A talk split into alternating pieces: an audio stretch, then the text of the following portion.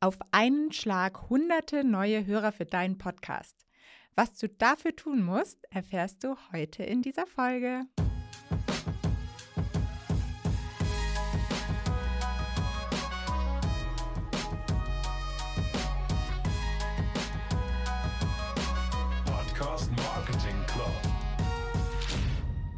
Letztes Jahr gab es eine Situation, da kam ein Podcaster auf mich zu und erzählte mir, dass er einen enormen Peak in seinen Downloadzahlen verzeichnet hatte.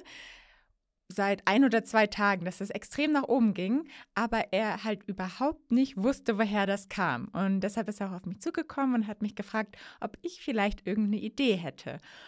Und ich hatte tatsächlich eine Idee es kann ja unterschiedliche Gründe, sage ich mal, geben, aber meine erste Vermutung ist bei solchen Sachen meistens, dass du irgendwo gefeatured wurdest und ja, vielleicht gar nichts davon mitbekommen hast.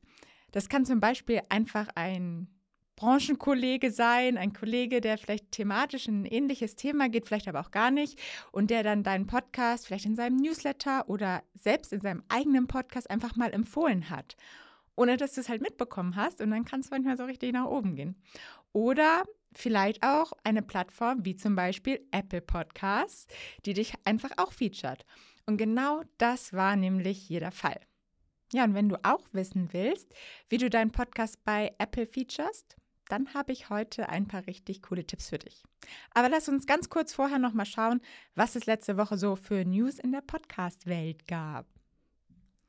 Leute, es gab auf jeden Fall mal wieder eine fette Akquisition, die letzte Woche bekannt gegeben wurde.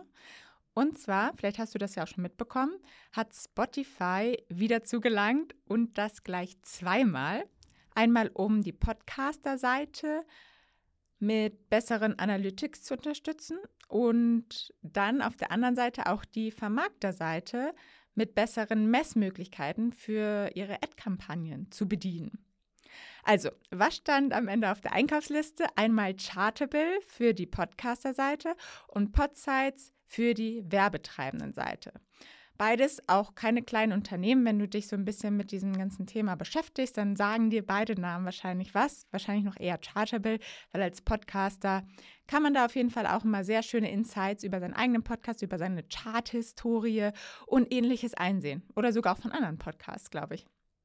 The Verge hat dazu auch geschrieben, dass die neuen Features auf Podcaster-Seite, also die von Charterbildern kommen, wohl auch erstmal nur über den Spotify House-Hoster Megafon verfügbar gemacht werden sollen. Aber auch der Hoster Anchor, der ja auch zu Spotify gehört, der kostenfreie, könnte vielleicht in Zukunft sich da noch anschließen. Also schauen wir mal. Fakt ist, dass es auf jeden Fall irgendwie ein bisschen Spotify abhängiger macht, finde ich. Also, ich bin auf jeden Fall extrem gespannt, was Spotify daraus machen wird. Woraus sie ja auf jeden Fall nicht so viel gemacht haben bis jetzt, waren die großen An Ankündigungen zu den Exklusiv-Podcasts von Harry und Meghan oder auch Kim Kardashian. Da hatte nämlich Business Insider jetzt gerade letzte Woche oder diese Woche ähm, das Thema nochmal aufgegriffen und schreibt, Spotify macht mit diesen Deals Headlines, aber keine Podcasts. Und bis jetzt, ähm, ja, sehe ich das genauso, aber wer weiß, vielleicht kommt da ja noch was. Und eine weitere spannende Nachricht, finde ich zumindest, ist der neue Podcast von Lea Sophie Kramer und Verena Pauster. Fast and Curious heißt der. Und der kommt am 3.3. raus, äh, beziehungsweise startet da. Ich glaube, der Trailer ist jetzt auch schon zu, zu hören. Man kann den jetzt schon finden. Und ja, das sind einfach zwei meiner Vorbilder in einem Podcast-Format vereint. Also ich freue mich mega drauf. Also, was gibt es zu tun, wenn du von Apple Podcast gefeatured werden möchtest? Genau das erklärt Apple nämlich höchstpersönlich auf ihrer Webseite und ich habe es hier einfach mal für dich etwas zusammengefasst. Tipp Nummer 1. Nutze das vorgegebene Einreichungsformular, was du bei Apple natürlich direkt auf der Seite findest. Hier darfst du dann einfach einmal angeben, was, wann und warum gefeatured werden soll. Das sollte am besten mindestens zwei Wochen im Voraus passieren. Apple ist auf der Suche nach Content, der entweder unterhaltsam ist oder neue Perspektiven öffnet oder exklusive Insights zu konkreten Themen gibt oder ja einfach unvergessliche Geschichten bringt.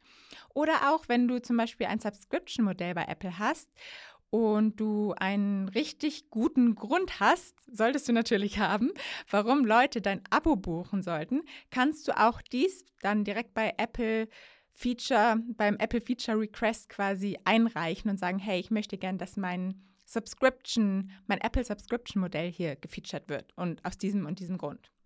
Und dann einmal zusammengefasst sollten in deiner Einreichung auf jeden Fall folgende Punkte nicht fehlen. Ansprechender Titel, kurze und catchy Zusammenfassung, warum dein Podcast es wert ist, gefeatured zu werden eine klare Beschreibung deines Podcastes. Was ist es für ein Format und ja, welche Themen werden da überhaupt besprochen? Also so ein bisschen grundsätzlicher. Ein kurzer Hintergrund zu dir als Host oder vielleicht auch zu deinen Gästen, wenn du Gäste hast. Dann ein paar Worte dazu, wann es gefeatured werden soll. Und ja, warum das genau der beste Zeitpunkt ist und was von deiner Seite der Marketingplan ist. Und das würde ich nicht unterschätzen, denn ja, okay, du denkst so, hä, Marketingplan, aber das fragt Apple wirklich so ein bisschen ab und Apple erhofft sich natürlich auch was davon, wenn sie dich featuren, wenn du in deinem Marketingplan festhältst, auf welchen Kanälen du die Episode dann natürlich auch mit dem Apple-Link promoten willst, hast du Apple viel schneller überzeugt, dass das halt ein cooler Win-Win ist für beide Seiten, weil du irgendwie mehr oder weniger ja auch Apple wieder mit ähm, ja, featurest und promotest. Und dann sollte natürlich auch noch ein richtig gutes Coverbild nicht fehlen und dazu komme ich jetzt gleich nochmal im Detail. Achte aber auf jeden Fall grundsätzlich darauf, dass du nicht einfach deine ganzen Metadaten deines Podcasts dann hier per Copy und Paste in dieses Formular einträgst, denn diese Infos kann Apple sicher auch selber holen oder selber einsehen. Stelle also unbedingt in diesem Formular Informationen nochmal zur Verfügung, die Apple nicht direkt selbst einsehen kann über deinen Podcast und die dann natürlich auch dafür sprechen, dass deine Episode gefeatured werden sollte. Also nochmal irgendwelche bestimmten, ganz konkreten Informationen, die du da halt für Apple zur Verfügung stellst.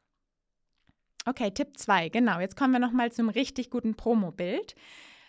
Wenn dein Podcast ausgewählt wird, erscheint dein Bild direkt ganz oben in der App von Apple Podcast, wo es dieses Karussell gibt. Das kennst du bestimmt. Und dort sind dann die gefeaturten Podcasts.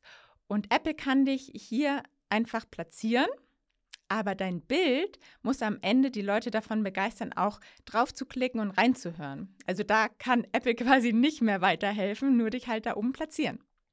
Also gebe ich dir den Tipp, lege den Fokus wirklich auf ein richtig gutes Coverbild und dann versemmel es auf jeden Fall nicht bei der richtigen Formatierung.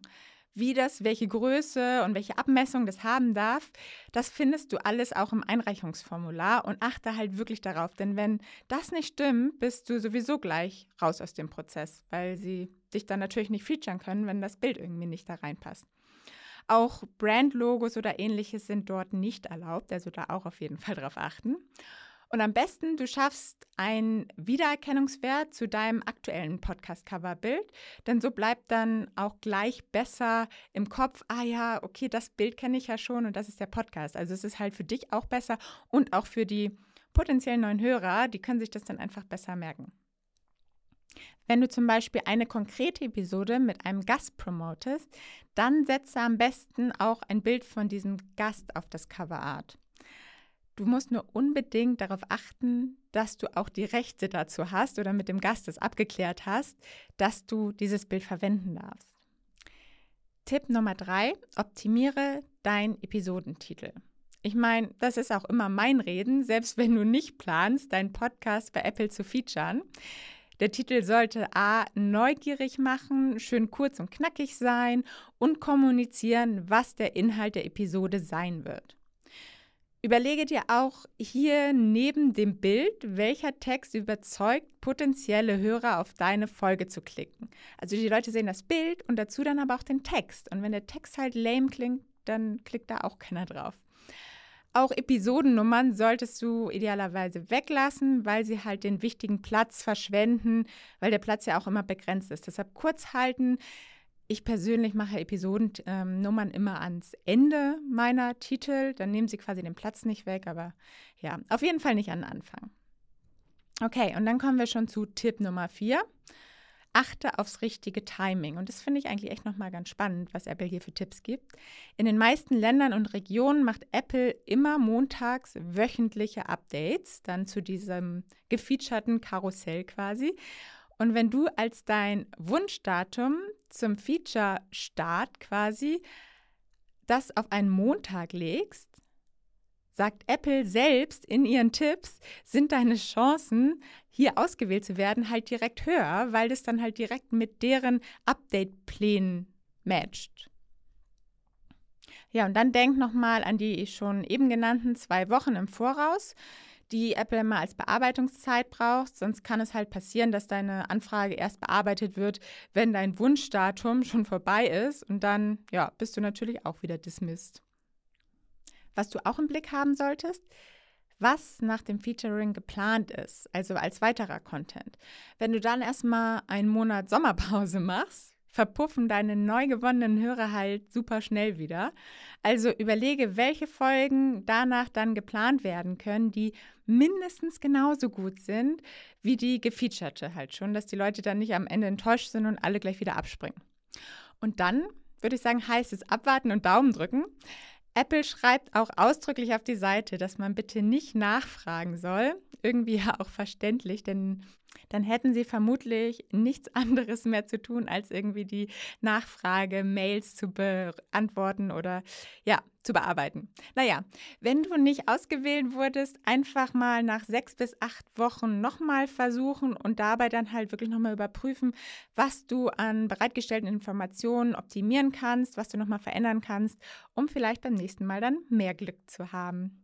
Und du findest die Infos auch alle auf der podcasters.apple.com Seite oder am Donnerstag in meiner Podcast-Post. Dafür kannst du dich einfach unter podcastmarketing.io unten auf der Seite eintragen und ich sage bis nächste Woche. Ciao, deine Paula.